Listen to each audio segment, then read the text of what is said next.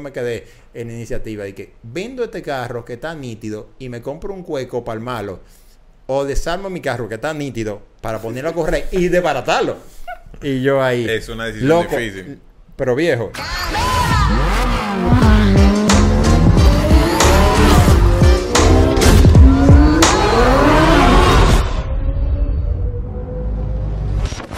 Estamos aquí en otro capítulo más de The Driver Show, el show de los conductores. Y cuando nosotros le dijimos, señores, que íbamos a invitar conductores, que íbamos a invitar drivers aquí, no estábamos relajando. Nosotros no estamos relajando. Gente con- dura. Con nada de lo que nosotros le dijimos que íbamos a hacer, estamos relajando. Así que hoy tenemos a Juanchi Drift, Juan Almonte, que realmente su nombre es Juan Almonte, pero la mayoría de la gente no- lo conoce como Juanchi Drift. Casi nadie. Y lo tenemos aquí porque él nos va a contar su historia. Mucha gente no conoce a Juanchi y otros que lo, sí lo conocen saben que Juanchi es piloto de drift, una disciplina sumamente exigente y yo he tenido la oportunidad de, eh, acompañarlo y estar con él, o más bien él ha sido mi profesor en manejo deportivo, car control, lo que mucha gente conoce como car control. Así y No, yo pensaba de que, que tú sabías drift ahora. Yo me estaba No, enterando no, de no, esa. no. Yo, Juanchi, Juanchi también es profesor. Juanchi Claro. también es profesor de manejo deportivo o Performance Driving School y ha sido profesor mío.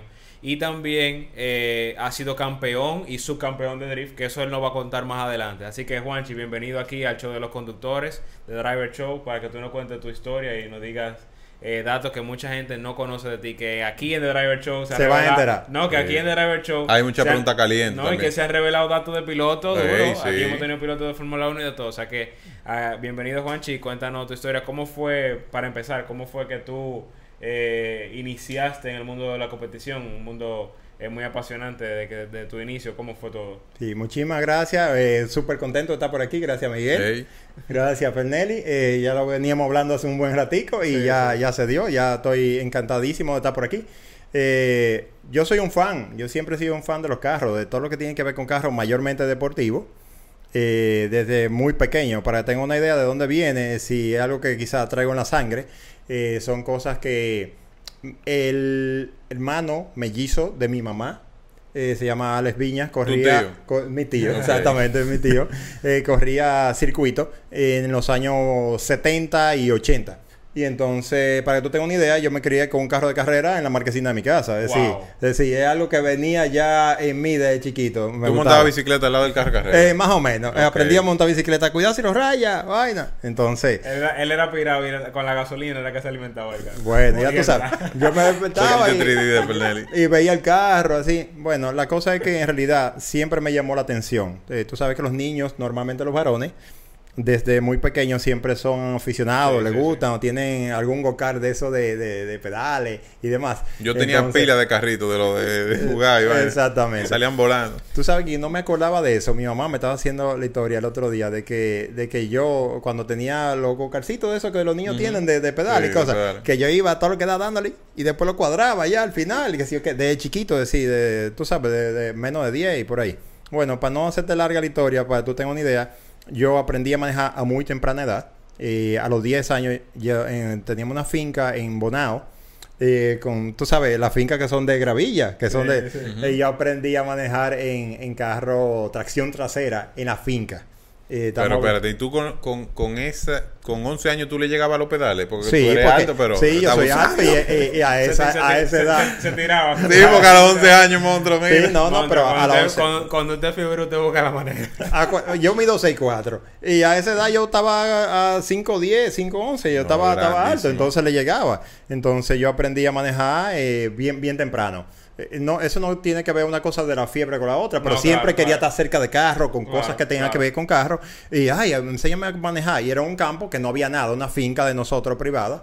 Imagínate tú, entonces ya yo Eso es importante. Aquí los niños que están viendo esto tienen que manejar con, con el father al lado. Exacto. Sí, exactamente. Para que tú tengas una Pero idea. tú no andabas de lado en ese entonces. Ya te voy a hacer cuento bien ahora. Eh, nada, yo eh, obviamente me enseñaron de bien pequeñito a guiar, a manejar, tú sabes, y ese tipo de cosas. Y luego fue, fue cogiendo confianza y toda la diligencia, cualquier cosita. Sí, yo voy, yo voy, yo voy. Entonces, a- Hasta oye, para botar la basura. a buscar, a buscar un vaso de agua. Sí, yo voy en el carro. Entonces, nada, eh, la verdad que fue poco a poco ahí evolucionando, pero el carro era un carro, un Peugeot viejo, de esos 505, que no tenían tracción control, no tenían nada. Y entonces No. carro tracción trasera en una en una superficie completamente rebaladiza, de, de cascajo, de, de gravilla. Cada vez que yo aceleraba, que el carro se movía. Y yo, wow, este sentimiento que me daba, vaina. Entonces, poco a poco, después yo iba manejando y me iban soltando un poquito más el carro. Y a veces me iba, eh, salía allá de la finca como a, a la- a los Pero sitios tú- aledaños. Pero, pero tú te fugabas o era. No, no, no. Legal. Era que iba al colmado. Iba al colmado, una cosa así. Nada, No, es que nada- una finca. Nada Ah, fuga. oye, estamos hablando de fiebrul. Todos los fiebrus se fugan. Sí, sí, pero, pero estamos hablando de, vamos a suponer, eso fue, yo, eso fue a mitad de los 80, estamos hablando, algo así. No donde había muy poca gente, muy poca gente, no había motorita, no había un caballo por allá se podía ver, ¿tú me entiendes? Pero nada, ahí yo empecé como ¿Pero de un que- caballo de, normal de finca o de fuerza? de finca, de finca, de Ah, por ahí. ok. Mira, yo aceleraba, aceleraba el carro y se iba en chin de lado. Y me acordaba las películas, que todas las películas, los carros de que los policías y los ladrones Ah, que le caían sí. atrás. Y, que- y yo, wow, la primera vez que yo estaba doblando un día, de que ya, para doblar, para ir para una calle, lo aceleré, wow, y el carro se, Se- movió. Y yo, huepa, espérate, esto es como la película. Y ahí fui como cogiéndole ese feeling al, al asunto desde que, desde que aprendí a manejar. Y ahí fue evolucionando, fue Tú- evolucionando el fui- asunto. Fuiste viendo, fuiste viendo que era más, más que un manejo normal, como el manejo cotidiano que uno hace, sino que el carro te puede transmitir emociones. Sí, la verdad que cuando los carros se mueven, se mueven, Sí, tú lo sí. sientes a Sí, través del asiento y el guía se pone liviano y se mueve, entonces te- eso te da como una coquillita. No lo mismo que un carro tracción delantera, Sí, que sí, en realidad se mueve diferente porque te hace torque steer, que, que te, que te jala el que guía. te jala el guía, pero no que se mueve el carro. Entonces, ese te puedo decir que quizás es un factor que muchos años después me ayudó a que cuando yo, desde que empecé a manejar, aprendí a manejar con un sentimiento de, de descontrol, Sí. de cuando el carro se movía. Quiere decir que muchos años después no era, no era extraño para mí ese movimiento. Entonces, inconscientemente... Cuando eso es el aprendí- deporte, yo creo que ni, ni, ni se No, imaginaban que iba a haber no, drift No, en, en, el Japón, mundo. en Japón corrían un drift desde los años 70. ¿Es tú sabes, pero Ah, sí, en Sí, sí, Japón. sí. El No, drift no, nació en Japón. Los japoneses son... Exactamente, el drift nació en Japón desde los años 70. Eh, entonces uh, ah, nació grassroots, muy en la calle, y después se fue desarrollando como deporte. Pero te puedo decir que, bueno, en esa época eh, lo más que te tenía como ídolo era mi tío que corría circuito y vaina así. Yo iba a la, a la cumbre, a ver carrera en la cumbre, eh, y después fui Cuando fue eso no se evolucionando. pero, pero cuando eso no se practicaba drift, era circuito. No, no, circuito, nada, no existía. me- mero circuito y todo. Luego, eh, yo me mudé de donde vivíamos eh, a mitad de los 80, cuando yo estaba aprendiendo a manejar. Sí, Eh, sí. Ustedes conocen a Diego Design, Diego Sí, claro, claro, Diego claro. y yo éramos vecinos frente a frente, uno al otro. Yo era de- ya tú sabes que... Ahora que mencionamos a Diego, que se prepare, cuando caiga aquí en República Dominicana, es de una vez aquí en The Driver Show que va a caer. El, el Claro. avión va a aterrizar por ahí y lo vamos a traer. Claro, a Diego que venga. Mira, ahora entonces me surgió la pregunta. Que tú mencionaste a tu tío. ¿Cuál era el nombre de tu tío? O sea, ese Alex piloto. Viña, Alex. Alex Viña. Alex ¿no? Viña, que hay mucha gente ahí que quiere saber quién Claro. es para Sí, sí, sí. Ale Viña corría en, en esos, en esos años, de los 70 hasta principios de los 80, más o menos, por ahí. Y la verdad que fue destacado. Él no corrió en la categoría más grande, pero sí corrió en la categoría lo que vendría siendo ahora la RS, algo así. Ah, sí, Eh, vamos, vamos a decir, algo así, parecido. Eh, y después, con Diego, eh, juntándome con Diego, me juntaba con Diego, iba con él a- a la- al taller de Luis Méndez, ya tú sabes, el Luis Méndez, lo máximo que había. Sí, Entonces yo sí. estaba ahí con Diego y andaba para arriba y para abajo, para arriba y para abajo yo andaba con Diego. Éramos vecinos de frente, imagínate tú. Eh, y después con Diego yo aprendí a manejar carro mecánico, que él tenía un carro, porque aprendí un carro automático, con Diego aprendí a manejar un carro mecánico, iba a la, a la cumbre y ahí sí ya fue desarrollándose más esa afición por Esa tema automotor, sí, todo lo que tenía que Diego estaba súper conectado con todo eso, imagínate tú, andaba con todo lo que toda la gente que estaban que lo buscaban para los, los diseños, lo- la- las calcomanías y demás. Y ahí fue creciendo esa afición mía de todo lo que tenía que ver con carros. eh, y poco a poco fui involucrándome cada vez más. Cada vez más. Mira, hasta- eso es importante lo que tú dices, porque nosotros tuvimos por aquí a Alfredo, que ya es parte de nuestro segmento de Motorsport, y él igual, o sea, él conectó con Diego por, Sí. por me Ah. parece que fue Ahí está. Una cuñada. una cuñada, exacto, y Diego lo, ha- lo mira, Diego Pero- entonces es pero, una gente te que... voy a- No, Diego, la verdad que, que te voy a hacer una sí te voy a hacer una historia Alfredo y yo estábamos en el mismo colegio. Alfredo estaba en un curso más para adelante que yo. Nos juntábamos en los recreos a hablar de carro. Ya tú sabes, a hablar de carro, hasta de, de diseñito de carro. Ya tú sabes, hablando de carro, de carro, de carro. Y Alfredo y yo, después, Alfredo estaba con Diego y yo estaba ahí con Diego. Nos juntábamos todos. Entonces, Die- después Alfredo eh, llegó a donde Luis Méndez. Y después Alfredo se quedó con Luis Méndez y demás. Sí, sí. Pero entonces, de ahí viene eso. Alfredo y yo nos juntábamos mucho cuando en esa época. eh, Eso es algo lo que que importante ver lo que tú mencionas. Mira, que el- la gente no se imagina lo que la, juventud al final en un momento va a ser adulta. Sí, Claro. sí, sí, y lo que viven los niños es lo que ellos en cierto momento cuando tengan la posibilidad van a comenzar a hacer. Claro, a mí me pasó claro. igual. Yo crecí donde mi tío corría jet ski, carro, motores, de todo. Ah, perísimo. Y eso era lo que yo veía, Gincana. O sea, yo quería ser grande y yo quería correr.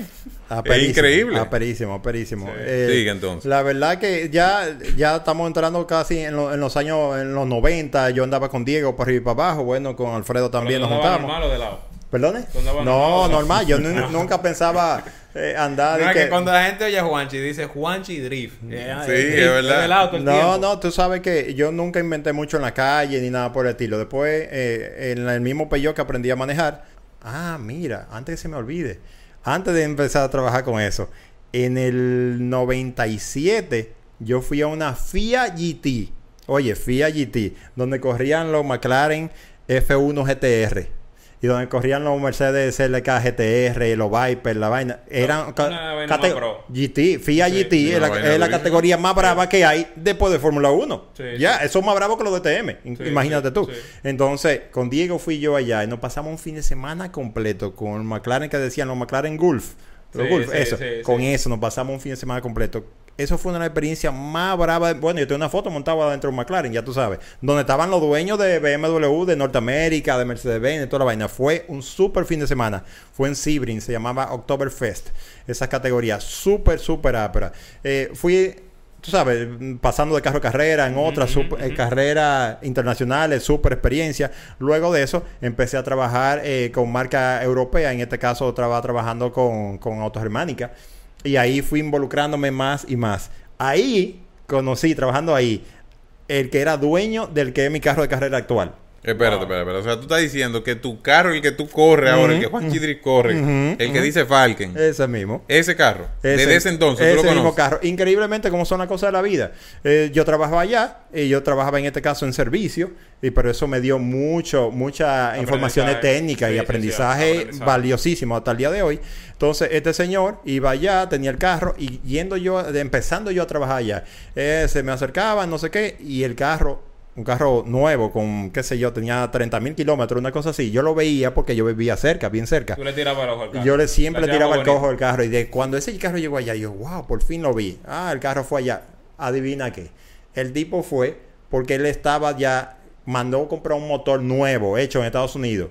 Eh, por un team que no me acuerdo ahora, un team de carrera. Eh, estaba con preparando, transmisión estaba- diferencial. preparando el carro. Exactamente, preparando el carro. Y a mí fue Pero a que me un nivel, porque hay gente que le, le No, pin- no, no, pero le estoy- pinta los aros al carro de negro y ya lo No, no, preparó. pero yo te estoy hablando, oye, yo un te estoy hablando de un carro de 30 mil kilómetros, que es un carro más o menos nuevo, ¿verdad? Eh, y es un carro que en el 99 el Tigre gastó eh, 15 mil dólares comprando motor, transmisión, todo nuevo. Y el que se encargó de todo eso fui yo. Cuando llegaba, eso. llegaron de aduana con toda la vaina nueva, eh, fui yo que me encargué. Entonces ahí fui como cogiéndole ese amor al carro, me gustaba muchísimo. era, conocía- era- era una bestia que estaba preparando. ese carro sí, en esa época tenía mu- muchísimo más caballo que cualquier M5, cualquier era un carro aspirado, eh, con un intake tan grande que era de un carro carrera que el bonete no cerraba.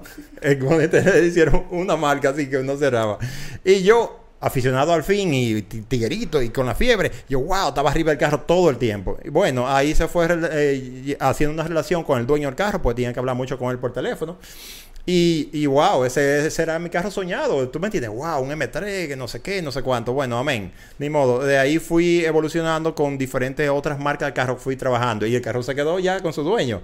Años después, yo trabajaba en Porsche, yo trabajaba en peinado. Ah, pero tú has peinado concesionario. Sí, Oye. yo trabajo, no, trabajo con muchas marcas, eh, muchas marcas europeas y muchas, carras- Mm, sí, muchas sí. marcas de carro. En Santo Domingo Moto trabajé, trabajé en varias marcas que me dan mucho más conocimiento. Fui aprendiendo diferentes marcas. Con Land Rover trabajé varios años. Eh, hay muchas cosas súper interesantes, mucha muchas experiencias que me que fueron desde venta, servicio y demás. Y entonces, eh, trabajando ahí en Peinado, me acuerdo que llegó este señor y me dijo, no sé qué, mira, tengo el carro ahí tirado en la casa, eh, ayúdame a venderlo con eso. O sea, único dueño, todavía él tenía. El único dueño que Wow. casualmente vivía muy cerca de mí, pero el los carros modificados, para el que no lo sabe, los carros modificados eh, no es lo mismo que un carro de fábrica. Es decir, los No, carros claro. modificados te dejan a cada rato, no prenden, tienen problemas a cada rato. Entonces, ya tú sabes, un tipo que, un tipo súper ocupado, un, un ejecutivo, el tigre no estaba en eso. La mujer lo tenía hasta aquí. Que vende el carro, vende el carro, vende el carro. Loco, el tipo me llamó desesperado. Eh, oye, el, el carro, carro- yo quiero, tengo que era un carro de vender. carrera, pero para la mujer era un tieto. Es un tieto, un tieto. No, él tenía un problema en su casa. Tú no sabes lo que es. Esa- no, un problema tenía el tigre. Oye, cuando yo fui, él me dijo un día que ve a buscar el carro, tú puedes venir a buscarlo el sábado. Y yo, sí, sí, yo voy a buscarlo, no hay problema. Él me dijo, llévate el carro y véndelo. Loco, yo anduve en el carro eso. una semana y estaba de que, llamando a amigos míos para ver en cuánto se puede vender. Y yo lo estaba usando porque el carro no se usaba. Y después pensé, dije, oh, oh, pero este es el carro para mí. Este es el carro mío. Y yo me quedé usando. Pero espérate, espérate. O sea, tú lo compraste para No, usarlo no, de calle. No, Yo- no, él lo compró. A él se lo oye. dieron para que lo vendiera. Exacto. No, no, de pero, pero entonces en ese momento tú pensaste en que este carro mío para usarlo Mira- para la calle. Mira lo que pasa, en esa que no, que no hice el cuento súper bien. En ese momento yo tenía un M3 E46, chulísimo, rojo, vaina, mecánico. Wow, yo había salido de él en ese momento, una máquina, tremendo carro, super chasis, super chasis. Eh, salí de ese carro, no sé qué, no sé cuánto, y estaba como aburrido. En ese momento me llamó este tipo que tenía este carro que, lo- que lo vendiera. Y yo, bueno, está bien, lo voy a buscar y no sé qué. Déjame ver a quién se lo vendo. Llamo a un par de gente. No, nada, tengo una semana con el carro. Y estoy hablando con mi hermano un día. Digo, loco, pero ya yo había ido a practicar drift en el E46. Una practicadita ahí, de casero, vaina. Y fui a una práctica de drift a C0. Y dice un amigo mío, loco, loco, pero tú le das bien. Tú tienes que meterte aquí con esto. Ahí pensé yo, dije, bueno. Don, eh, yo me voy a quedar con el carro. yo me voy a quedar con el carro. Y nada, ahí me compré mi carro. eh, y, así fueron evolucionando las cosas eh, con- conmigo. Lo, mío viene de la afición, de los trabajos, la experiencia de toda- todas esas marcas. Eh, y después. ¿Y en qué año fue diferentes. eso? eh, Que tú hiciste la compra, que ese carro es tuyo. Bueno, eh, te voy, te voy a ir saltando eh, para llegar a ese carro. Yo tuve carro tracción delantera, Honda, Volkswagen, unos GTI chulísimos. Y después tuve un Nissan Primera. Yo, te- cuando yo trabajaba en Santo Domingo Motor, Nissan Primera, mecánico, que vinieron nada más Ah, una carros camada- caminaban bien. Sí, bien. Sí. No, Fernando, tú no sabes Claro que sí, que sí. No, tú estabas muchacho. ¿no? Yo te estoy hablando eh. de un carro en el año 2000. Sí, sí, sí. en el año sé cuál 2000. es, yo que el carro Fernando era- tenía como tres años en el 2000. Bueno, ya tenía ese carro. era un niño. Lo hice turbo, lo hice turbo, tracción delantera con un motor de GTI-R puesto, eh, chulísimo, caminaba súper bien. Bueno, y yo tenía el, el- primera y compré el M346 al mismo tiempo, loco, y lo planchaba el primera, lo planchaba. Entonces, nada, eh, después de eso salí de esos dos carros. Cuando estaba aburrido, apareció este otro carro. Y eh, ese fue mi carro de carrera. Que ya yo estaba todavía trabajando en, en peinado. Y yo tenía el carro como un carro de diario. Yo andaba en ese carro de diario. Y poco a poco iba a practicar, El a practicar más. M3, el, el M3 que tú tienes de no. Eh, sí, el que yo tengo, sí, el 46 ya yo lo había vendido, había vendido el Nissan Primera y ve- me quedé con ese carro de diario, tenía otro carro. ¿Qué color era el carro? Pues, ¿Tú sabes? ¿El carro? Ujú. Eh, ¿Cuál? ¿El 46 tú dices? El del señor que tú compraste. Ah, el blanco, blanco, blanco. Blanco. Ha sido- blanco. carro carro ahora, blanco. ese es su carro de No, yo sé, pero no sé qué color era. No, no, ese carro de fábrica era blanco, ese carro mecánico eh, no era de que automático, no, no, no, ese carro fue una edición especial que vino, que vino lightweight con los asientos manuales, los vidrios manuales, para que pesara menos, Sí. y, y, eh, con M-Kit, que todo, todos los bumpers y todas las cosas que tienen son de fábrica del carro. El carro vino M-Technique con todas las cosas chulas. Y la verdad que, que poco a poco es una historia bien chula conmigo. Eh, el carro incluso dio un, un- unos... pro- Oye, oye, oye, oye esto, lo que es tener dinero. Eh, el carro dio unos problemas aquí y no lo podían resolver en la casa. Dio unos problemas y no y como esos carros eran alterados, le dijeron, no, no, no, aquí no hay como... El tigre embarcó el, el carro y se fue para Estados Unidos. El carro se fue para Estados Unidos. Yo tengo los papeles. Yo tengo los papeles del embarque del carro. El carro se fue para allá. Le trabajaron una cosa y volvió el carro para acá. No Todavía el carro aquí. relaje. Sí, el carro aquí Wow. dio dos o tres cosas, no sé qué. Y después el carro ca- cayó en Eso, mano. óyeme, señor, eso es. Son historias. No, y que eso es la. Para tú entender eso, ese gasto Sí, de una sí, gente, sí. es que eso lo vive, es una pasión. Sí. ¿Quién va a mandar un carro de que a resolverlo allá? de que es un problema. Pero en esa época quizá no había Tú tanta tú le coges facilidad. amor, eso era puro sí, amor. puro sí, amor. sí. eh, ya tú sabes la entrega que tenía ese tipo por ese carro. Y entonces ya con ese carro eh, yo iba, empecé a hacer 0, a hacer 8, esa es escuelita, como se le llama, escuelita, un carro armado todavía, con, estamos hablando con full, full interior, Eh, Era un tú carro sabes, de calle, Era, un carro full de calle. Y- yo nada más conseguía unos uno aros prestados y se lo ponía. Vean como- que y para esos tiempos, entonces, yo que me enteré, como quien dice, del drift, con un evento que hicieron hace mucho aquí, Mm, Mucho. que inclusive creo que lo suspendieron, como que llovió, Llovió y se hizo al otro día. hey. Que fue el primer evento aquí de, de, de Cerito Drift, no me acuerdo. Exactamente, exact- Cerito y Drift. ¿Tú Exacto. fuiste, Miguel, para allá? Yo fui. ¿Hace cerito? No, a ver, Ah. qué cerito, Yo- yo Pero fui, yo yo cuando fui. eso yo no hacía cerito ni en la bicicleta. Yo, yo fui, eso fue en el año 2004 o 2005, no o recuerdo. sea, todavía ahí no había nacido la pasión. O sea, ese Eh, fue un sí, sí me llamaba, sí me llamaba la atención el tema de del control o el descontrol, ese tipo de cosas, pero yo era siempre más aficionado a lo que tenía que ver con circuito. Sí, sí. Circuito. Sí. Eh, sí, yo veía de muy pequeño, mi ídolo fue Ayrton Senna, desde pequeño. eh, la Fórmula 1, DTM, la FIA GT. Y cuando yo pude ir a esa carrera de FIA GT, ya tú sabes, eso fue lo máximo para mí. Obviamente, al día de hoy todavía es super pero te lo Tú puedo dijiste decir. al otro día, yo me puedo morir. No, no, no. Yo fui a Sebring a ver la FIA GT. Dime. ¿Qué, qué más? No, Eh, eh, sí, sí, eso sí. no, Es eso un no es todos los días. un sueño Eh, cumplido. Sí, la verdad que sí, ¿no? Y montarme en el GTR, está de cerca. Bueno, está de cerca todavía con un GTR de eso. Es una cosa del otro mundo. El olor que tienen los carros de carrera. La gente no lo entiende. Los carros de carrera tienen un, olor Bueno, particular. específico, claro que sí, porque eh, lo que hemos estado muy cerca del carro de carrera sabemos que los todo lo que tiene que ver con lubricante, Sí, combustible y demás, Y combustible, sí. tienen un olor muy característico. Es decir, el olor del diferencial, por decirle un nombre, eh, por decirle uno. Es una vaina que, chacho, no te puedo decir hasta, hasta que hasta que eh, tú lo abres aquí y huele a, a- a 20 metros allí. Pero Sí, oye, me es increíble eso, que yo creo que lo hablamos anteriormente. En mi cuarto yo tenía las piezas del Gocar y tenía el tanque de combustible del Gocar y todas mis cosas yo las guardaba en mi cuarto. Y mi cuarto olía a carro de carrera A carro y de a carrera, desorden. a carro de carrera. Y mi mamá dice, yo no sé cómo que tú puedes vivir así.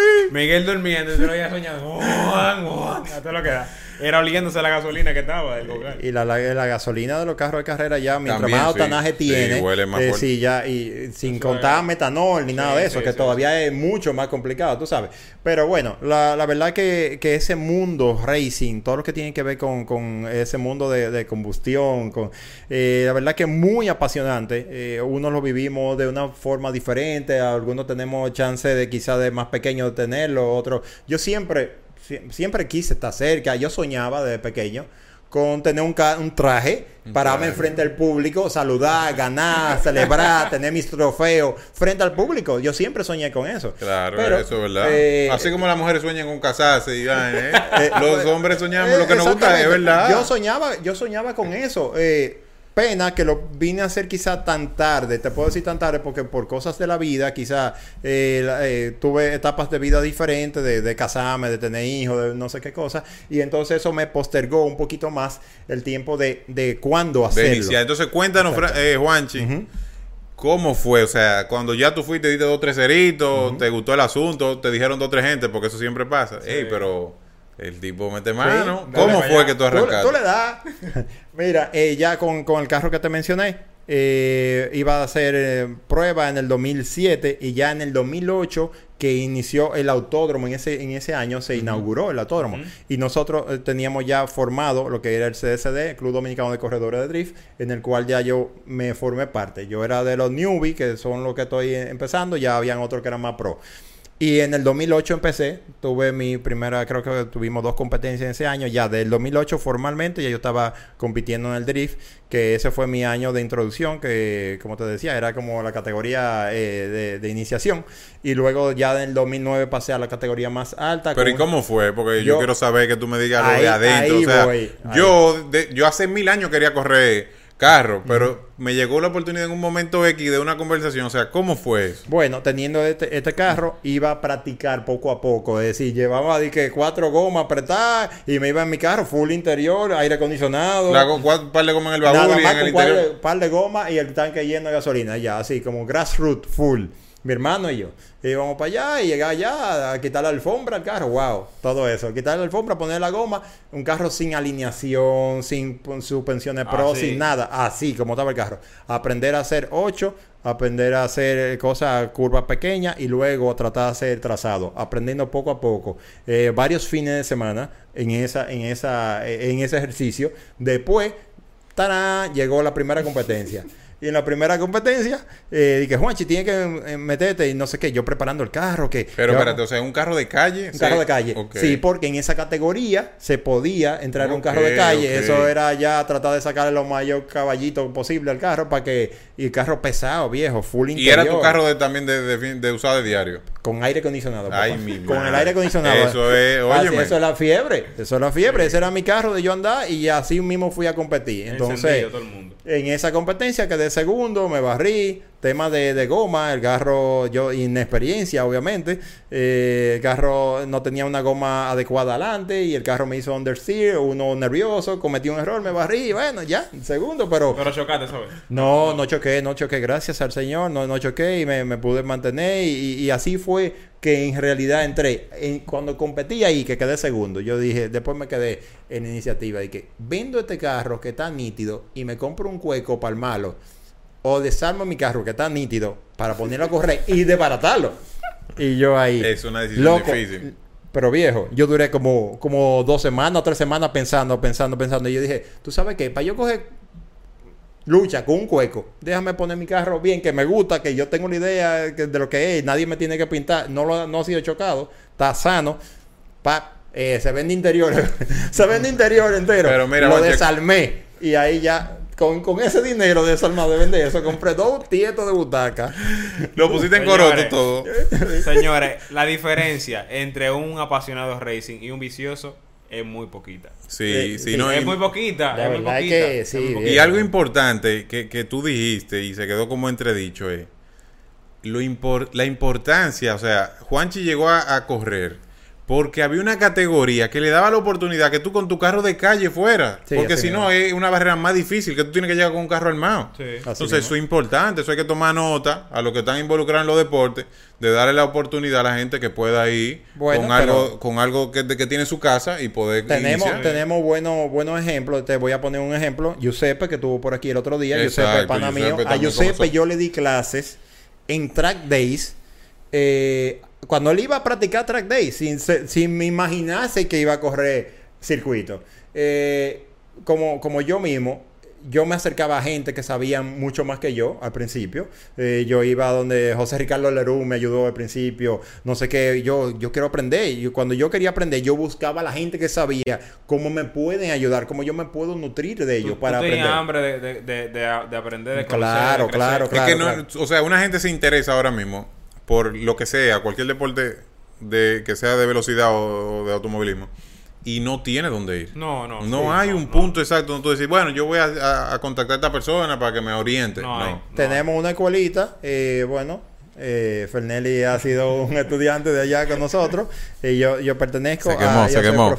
¿Eh? Se quemó. No, lo hizo bien, lo hizo Ey, bien. Benelli, tiene que buscarme ese Lo hizo diploma, a ver si bien, es lo hizo bien, tiene su diploma. Lo hizo bien, Eh, lo hizo La verdad que, bueno, sí, eh, track, track, eh, track Performance, school. Performance Driving School. Eh, Sí, de, de Track Day y, y ya eh, eh, la, la, la parte ya más pro, que de ahí han salido pilotos, es decir, Sí, sí. entonces se han formado pilotos que ya sí corren formalmente. Entonces, el que quiere de verdad aprender se acerca. Nosotros en, en el drift tenemos unos días que son Drift Days, donde está abierto al público a ayudarlo a hacerle esa escuelita que, yo cogí muchísima lucha porque ni siquiera sabía. Es decir, en esa época era mucho más difícil aprender que ahora. Ahora, si tú te acercas, vamos a poner a los Drift Days, que tú puedes con tu carro de calle, con mínima seguridad, es decir, con todas las cosas bien puestas, sin, sin, tenemos un espacio y te enseñamos a hacer las cosas básicas de car control, que controlada y un ambiente, ¿verdad? Cerrado Sí. eh, tú puedes hacerlo y en los en la parte de circuito tú puedes ir a, a, a los track days A los track days, a los sí. track days que de ahí salió viejo muchísima gente por, por decirte Giuseppe eh, Saiter y, y demás por ahí entonces uno se acerca si a uno le gusta como Sí, bien tú sí. decías uno se acerca y, Uno se y acerca. uno no es que tú tienes que venir y que yo vengo de una escuela de gocal con que sí o qué con que mi papá me puso mi papá no me dio dinero, eh, mi familia no me ayudó, yo fui haciéndolo, buscándole la vuelta, comprando mi carro, sabía lo que A quería. pulmón, como dicen por a ahí. pulmón, Pérez, a pulmón. Entonces, Pérez. síguenos la- síguenos la historia. Oye, ¿cómo fue? De monto al interior lo, Lo vendo con vendo. esos álbumes. Así porque lo hice. Un vicioso, literalmente. Así mismo, así No, mismo. y después entonces te tenía que ir para en bola.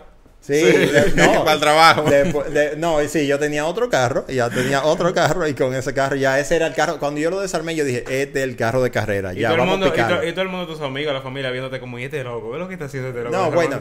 qué. ¿En qué año fue eso? Eh, cuando yo lo desarmé fue en el 2009, al principio de 2009. Pero mira, hay un, hay un tema con eso. Yo te voy a confesar algo por aquí. Eh, la verdad es que el tema mío de correr también, yo lo postergué y te voy a decir, porque en el...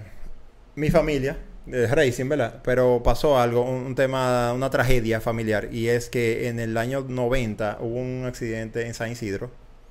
Que un Ah, hermano de mi mamá que me llevaba así de la mano. Ven, vámonos para la carrera. Mi mamá, no, no, él se queda. Yo no fui. Y él fue uno de los que se murió. Wow. Ah, él era piloto. No, no, no. no, no, hubo Él un era de los espectadores. Ah, Exacto, hubo un problema salió, porque hacían carrera de circuito Sí, sí, ahí. sí, Una sí, carrera sí, grande sí. que eran las tres horas de San Isidro. De hecho, eso fue, esa, eso fue un precedente con lo de la media milla de Sunix, porque fue en San Isidro, Exactamente. Exacto, Bueno, entonces te exactamente. cuento que en mi familia no se podía mencionar nada que tenía que ver con carrera, con Sí, correr ni nada de sí, eso. sí. Es decir, yo que era fan tenía que estar calladito y tenía que estar por la orillita. Bueno, cuando yo empecé, increíble, cuando yo empecé a correr, lamentablemente, cuando yo fue escondido de mi mamá, fue escondido de mi papá, fue escondido de mi abuelo, porque eh, en mi familia eso fue una tragedia muy muy fuerte. Eh, eh, te digo que yo iba para la carrera con ese tío que se murió. No, y que, y que ahora que tú lo mencionas, la mayoría de la gente le tiene miedo y le tiene cuidado a la velocidad. Y que te pase eso dentro de tu familia es mucho peor. No, no, bueno, sí, Jacintico lo mencionó aquí. Jacintico algo tuvo unos, temas, te- tuvo unos temas también similares. Eh, la verdad que esos son cosas eh, donde hay velocidad, hay peligro envuelto.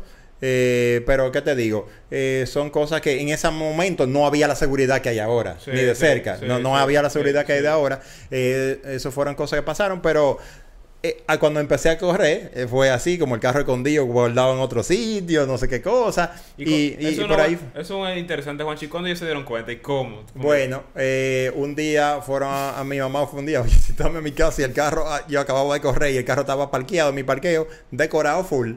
Decorado, un carro de mi carrera y mi mamá fue y lo vio. Mm. ah, mira qué chulo.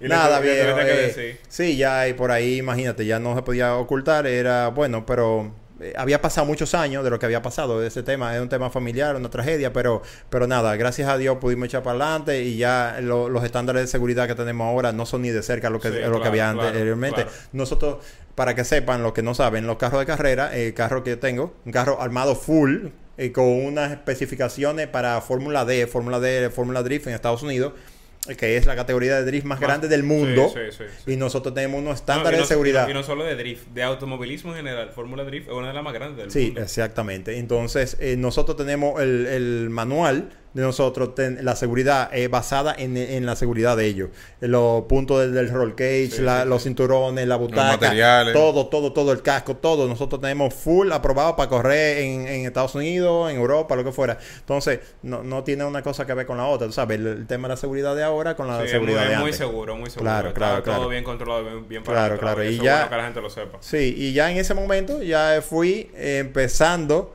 mi historia en el drift del 2009 para acá. Ya en el 2009 quedé subcampeón en la categoría pro, que ya estaba compitiendo en la categoría pro, quedé subcampeón. Eh, bien, super, super A, pero se hizo una competencia perísima en el aeropuerto de Herrera, que donde fue calle 13, era drift y calle, bueno, nosotros éramos el intro de calle 13, Ok. en realidad, el drift y calle 13. Ahí quedé, quedé segundo, la verdad que fue bien chulo, después poco a poco, ahí vienen los struggles, lo que cuesta, eh, sí, la- lo, la- lo que uno pasa, Los eh, sí, problemas, sí. los carros de carrera son muy demandantes en el tema económico, en el tema económico, si tú no tienes billete, eh, tú tienes que buscar sponsors, tú tienes que, entonces para tú buscar sponsors, tú tienes que ser bueno, tienes que Sí. tener resultados. No, y tiene que tener una base también Sí, económica, sí, porque sí. tú qué tú vas a decir. No, Ah, y tú no puedes decir, ser un ah, pelagato. Tienes no, que. Pero lo que te digo, tú no ¿Qué? puedes ir de que, de que yo quiero correr y que tú andas en nada, en esa bicicleta que está ahí. Demuéstrame cómo tú puedes. la eh, para tú llegar ya tienes que tener una base económica. Mira, eso te enseña muchas cosas en realidad. Te enseña a tú, eh, eh, desde la visualización, el enfoque, el esfuerzo, el, el- el ahorro, eh, tú sabes, eh, todo, porque no a lo loco, no a lo loco. Es decir, yo quiero correr, pero para correr, ¿qué tengo que hacer? Nada, tengo que tener el carro. Y para tener el carro, ¿qué tengo que hacer? Prepararlo. Prepararlo cuesta tanto. No, es un entonces, proyecto, eso es un una proyecto. empresa y tú Oh, necesitas un equipo eso humano. Exactamente. La para, gente no lo entiende eso. para tú tener un carro de carrera se ve muy chulo. De que, ah, tú tienes un carro de carrera y tú ganas. Pero tú no tienes idea. Tú no tienes idea del sacrificio. Digo, para el que no tiene los cuartos. Porque para que tiene los cuartos, papi, paga la vaina o, mira el cheque. Entonces, manda a buscar la pieza, pero como quiera. Todo ah, en su categoría. Tú sabes, todo cuesta, cuesta dinero. Sí, cuesta sí. dinero, esfuerzo, eh, enfoque. Tú sabes perfectamente. Todas las noches de taller. Sí, De, de que tú no estás con tu familia y ni que, con tu y que hija. la, gente, la gente cree que, de que, ah, puse este motor y gané. El No, motor se rompe. no, papá. Y hay que setearlo y todo. No, no, es es, sí. una, es una lucha Eh, grande. eh, lo que se ve afuera es como un iceberg. Lo que se ve afuera es que tú tienes un carro de carrera y se ve eso. Y lo que tú tienes que hacer para que el carro es, es eso. Es así mismo, es así mismo, es así mismo. Y nada más que gana, sabe lo que cuesta ganar. Porque ganar, Sí. Eh, Eh, la verdad que son experiencias súper interesantes. Por eso es que se disfruta. Los triunfos se disfrutan. Se por disfruta, muchachos, se llora. Tú no ves, cuando tú Claro. ves una gente que gana de que una medalla olímpica y tú lo ves que está llorando y dices, ah, pero fue dos minutos y ya. No, Ese tipo tiene cuatro años. Bajado. Sin ver a su familia ahí. eh, Sí, sí, la verdad que. Entonces- pero eso son cosas de vida que te enseñan incluso como, como No, proyecto de vida. muchísimo, Sí, sí, claro que sí. Claro que sí. Cuéntanos entonces, Juanchi, ¿cómo tú llegas a ser campeón de drift? ¿Y cómo se pega ese nombre, Juanchi Drift? Yo quiero saber Exactamente, mira, de luego, en el 2011, buscándole la vuelta, cómo podía ganar, cómo podía hacer carro más rápido. Y bueno, no sé qué, nos dimos cuenta que la goma era uno. La goma es lo más importante, eh, porque es lo que pega al carro del asfalto. Tú sabes que tener- eh, eh, es una. Escúchame que Sí, te estoy sí. interrumpiendo mucho. Yo nunca he entendido por qué, si todo el mundo es más fácil usar una goma usada, o sea, está más asequible, más barata. ¿por qué eh, la gente pone goma nueva? O sea, explícame eso. Sí, la verdad es que. Te he hecho como tres preguntas juntas, tú me las vas No, no, no, respondiendo pero está, está excelente y, y por ahí mismo iba. Es decir, la, las gomas, obviamente, es el material eh, más importante, vamos a decirlo así, o la materia prima. De- del, del drift, sobre todo, por, los carros de carrera también, todo camina sobre goma y la goma es lo que agarra el carro del, del- del asfalto, el pavimento. La creencia de la gran mayoría de la gente es que, ah, tú tienes, necesitas una goma que revale muchísimo para tú llevarlo.